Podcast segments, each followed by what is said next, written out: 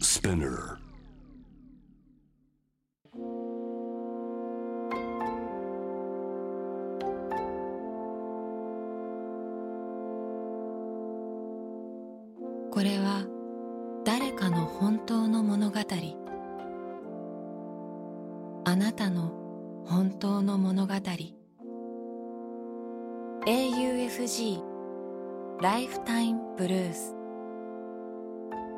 This program is brought to you by au フィナンシャルグループ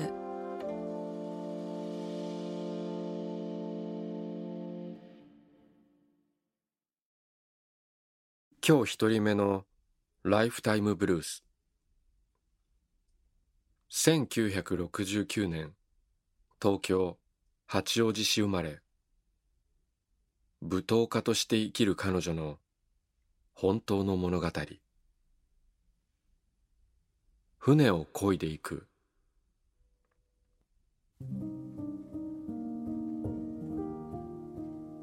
この春次女が何の縁もない奄美大島に移住した。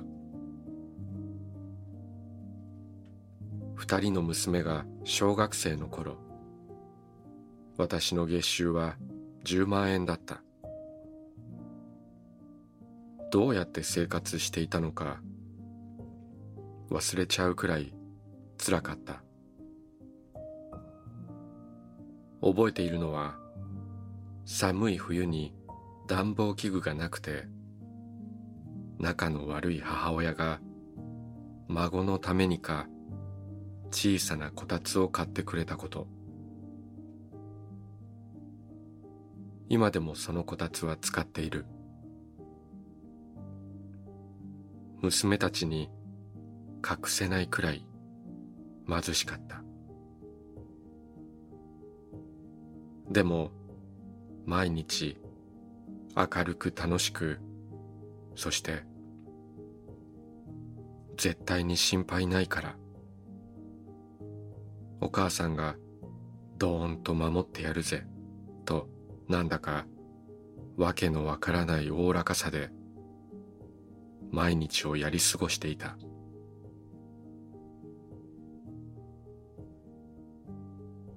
それでも辛くて泣いちゃうことがある時にはみんなでお風呂でひょっこりひょうたん島を大声で歌って頑張った。自分たちでいろんな方法を考えて最低限必要なお金を何とか作りあとはお母さんが何とかすると。またなんかわけのわからない単価を切りそうやって生きてきた。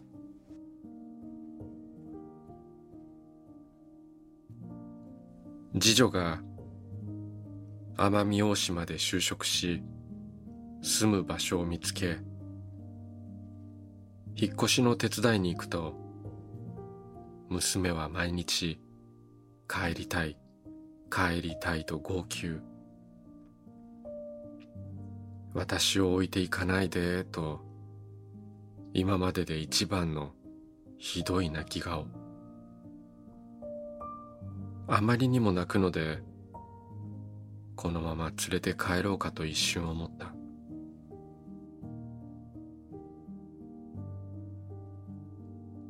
引っ越し作業は無事終わり東京へ帰るとき不安になったもののじゃあねバイバイと娘はあっさり手を振って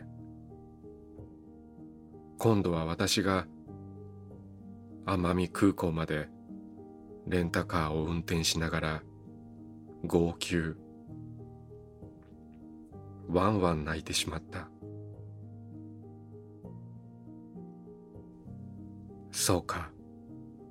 娘はもうお母さんのひょうたん島から自分の船に乗って漕ぎ始めちゃったんだな。波をジャブジャブ乗り越えて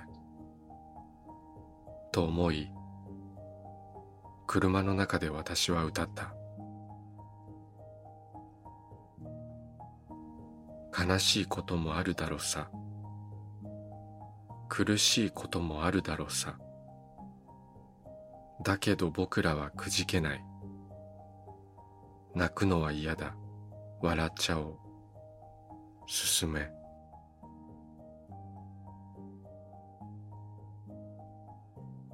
一緒に船を漕いで進むことはもうできないけれど。今度は港になっていつでも待っているからね。とりあえず行けるとこまで焦げよ娘よ。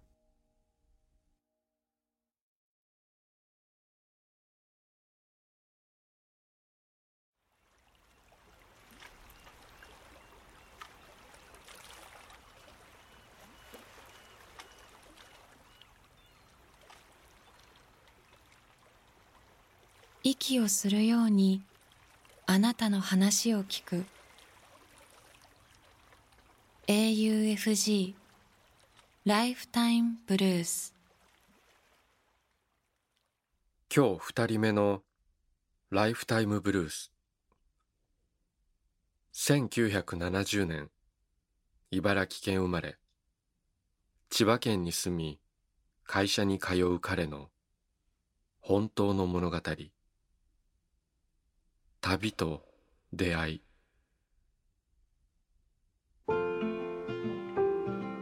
これは2015年9月5日の出来事。7年も前のことだが今も郵便局を見るたびにその人を思い出す。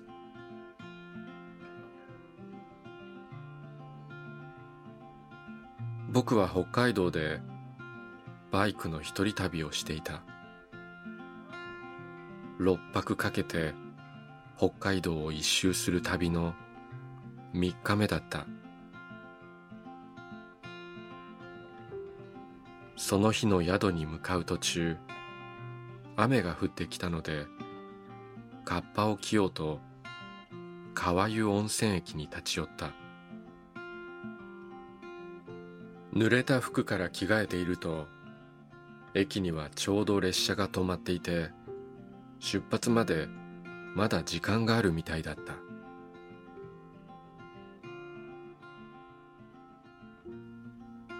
記念に列車の写真をと思い入場券を買うための切符売り場を探したが見つからず困っていると。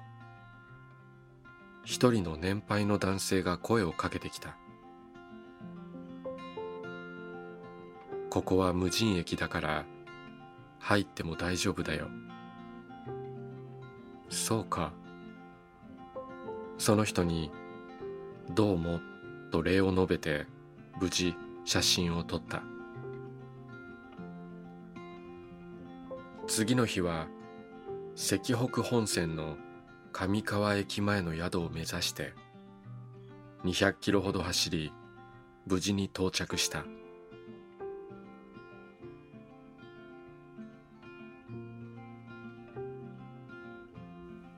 日曜日だったので小さな宿の泊まり客は自分一人かなと思っていたが夕食の席には二人分の食事が用意されていた。先に食べていたらもう一人の客が現れた。年配の男の人が隣に座り食べ始めた。自分よりだいぶ年上のその男性は定年退職後列車で日本全国のすべての駅を旅しさらに各地の郵便局巡りもしているという。あと何百駅で全国制覇できるんだと男性は話した。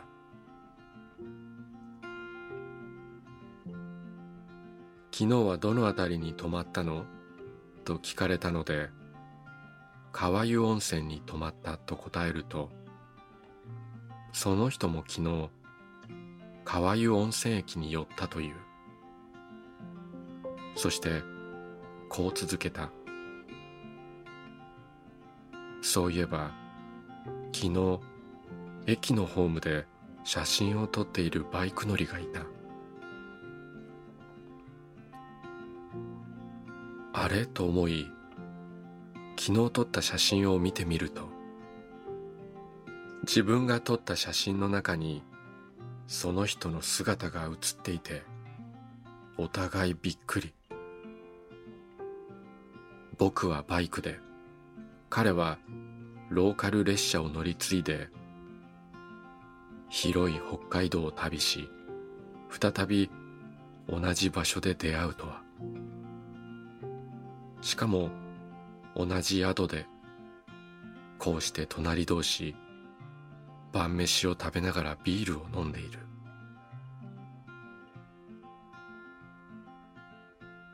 今も僕は郵便局を見かけるたびにその人のことを考えるのだ。あの人はここにも足を運んだのかなと。もう彼と会うことはない。一度きりのこと。でも決して忘れることはない。旅って不思議だ。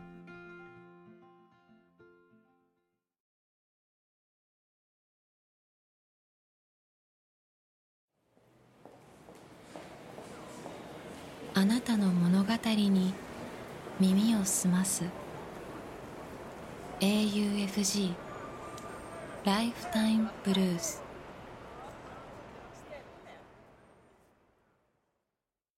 今日三人目のライフタイムブルース。1978年福岡県生まれ。北九州で会社に勤める彼の本当の物語。祖父母のこと。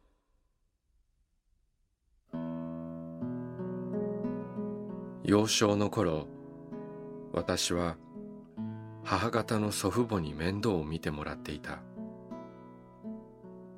父も母も働いていたから保育園の送り迎えも当たり前のようにおじいちゃんにしてもらっていた。そんな日常がある日突然変わってしまった。その日の朝はおじいちゃんの自転車のブレーキのキーという音が聞こえなかった。父も母も仕事に出て三つ上のお兄ちゃんもすでに学校に行っていて私一人が家にいた。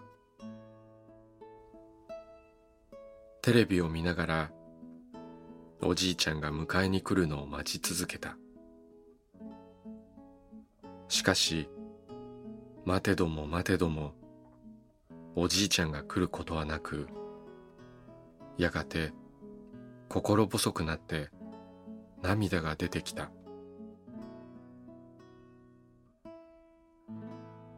するとおじいちゃんと同居していたおじが私を家まで迎えに来た。車で一緒におじいちゃんの家に向かった。やがて仕事に行っているはずの両親までおじいちゃんの家に来た。何があったのかわからなかったが家族で病院に向かった。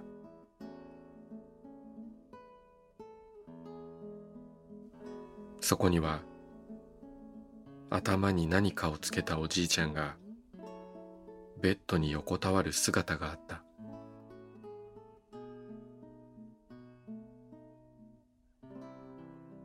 お兄ちゃんやいとこが泣き出したが幼かった私は何が起きたのかわからずただ呆然とおじいちゃんが横たわるベッドのそばに立っていた。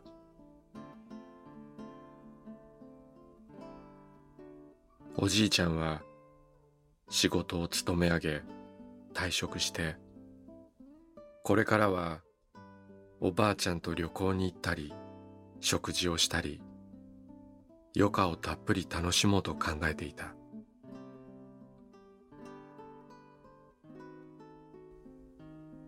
おじいちゃんは自宅で倒れ脊髄を損傷した。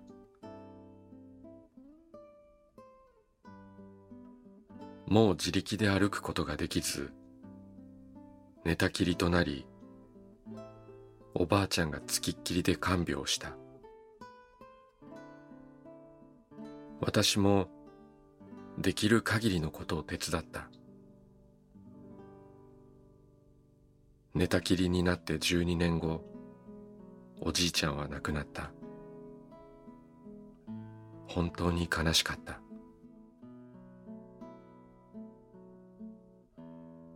時が経ちおばあちゃんが施設に預けられた。認知症が進んでいろんなことをすぐ忘れてしまうが大好きなおばあちゃんに私は何度も何度も会いに行った。ある日面会して帰ろうとする私におばあちゃんはずっと手を振り続けていた。見えなくなるまでずっと手を振ってくれた。これが別れになるのだろうかとその時私は考えてしまった。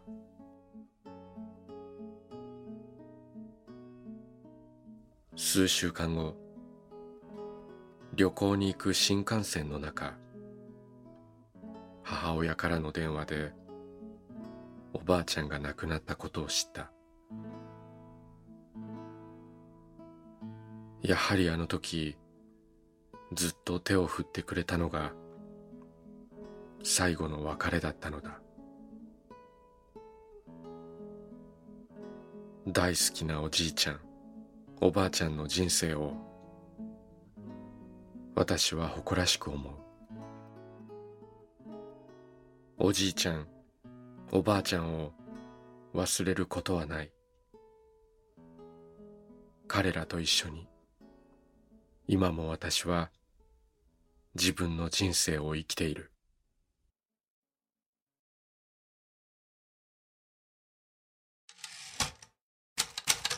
AUFG ライフタイムブルース。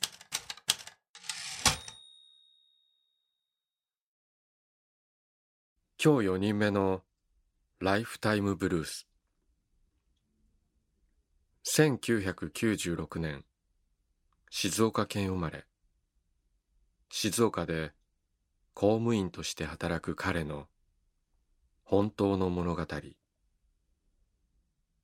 きなところ。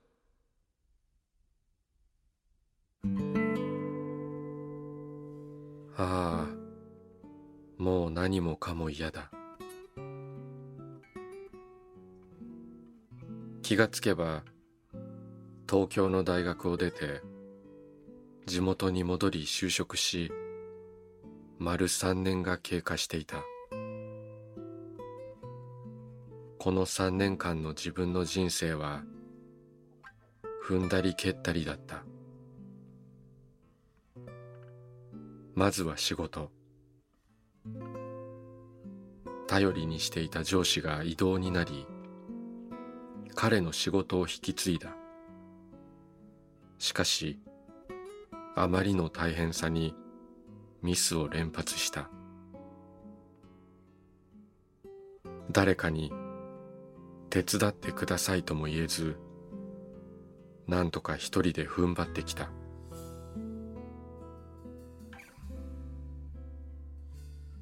プライベートではコロナ禍で東京にいる大切な友人とすっかり疎遠になってしまった。決定打は失恋。大きな失恋を二度経験した。嫌になることが重なるうちに私は次第に自信も誇りも失っていった。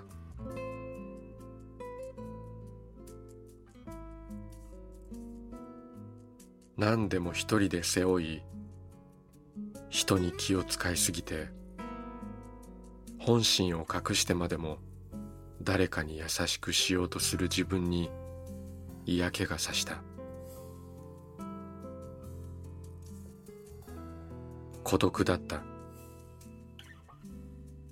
でも人に会うのも怖くて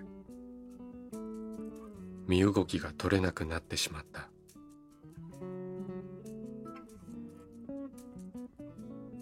もちろんもっと苦労している人がたくさんいるのは分かっている。こんなの贅沢な悩みなんだと思うこともある。でも私にとっては消えてしまいたいと思うくらい辛いのだ。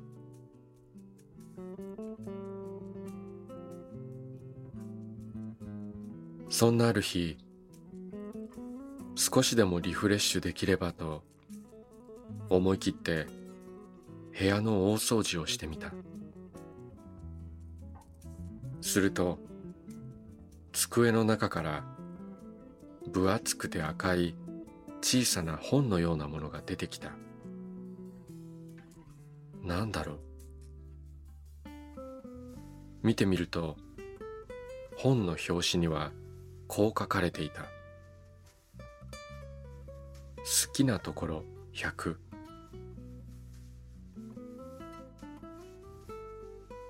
記憶をたどると学生時代に付き合っていた恋人が私の誕生日に渡してくれたものだったことを思い出した。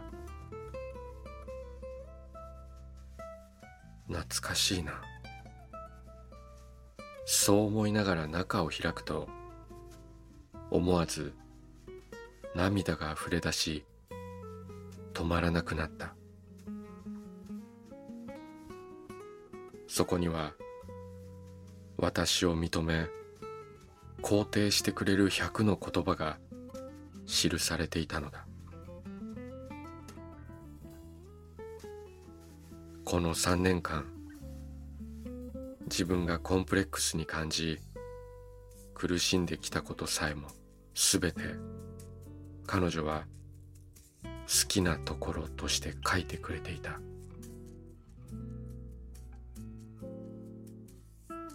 涙を流しながら私は少しは自分を認め自分に優しくしようと思えてきた。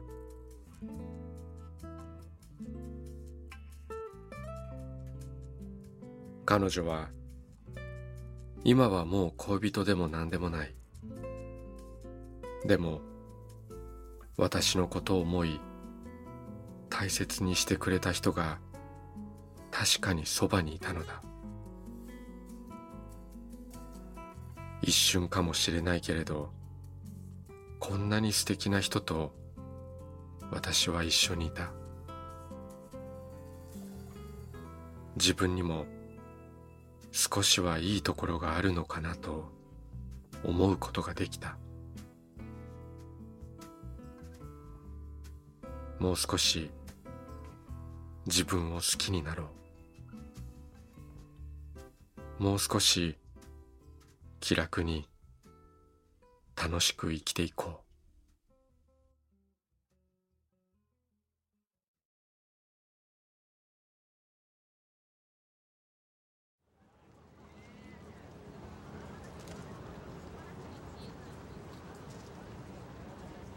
「AUFG ライフタイムブルース」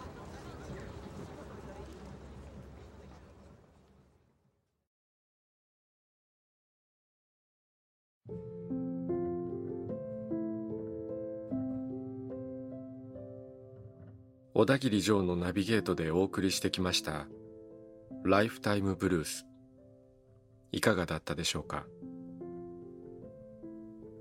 この番組では皆さんからのライフタイムブルース人生の物語を募集しています。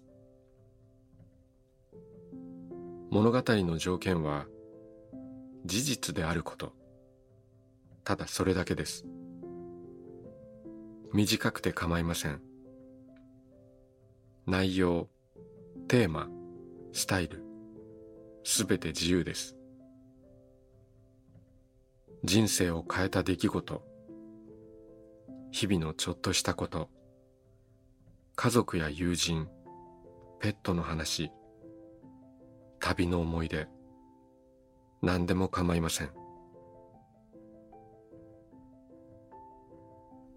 あなたがこれはちょっと紙に残しておきたいなと思うことを番組ホームページの投稿欄に書いて送信してください。今まで物語なんて書いたことがないという人も心配はいりません。LINE やメールをするように気軽に書いてみてください。送られた物語は必ずすべて目を通します。そして皆さんからの物語を毎週番組で紹介します。応募方法詳細は番組ホームページを見てください。ライフタイムブルースそれではまたここでお会いしましょう小田切丈でした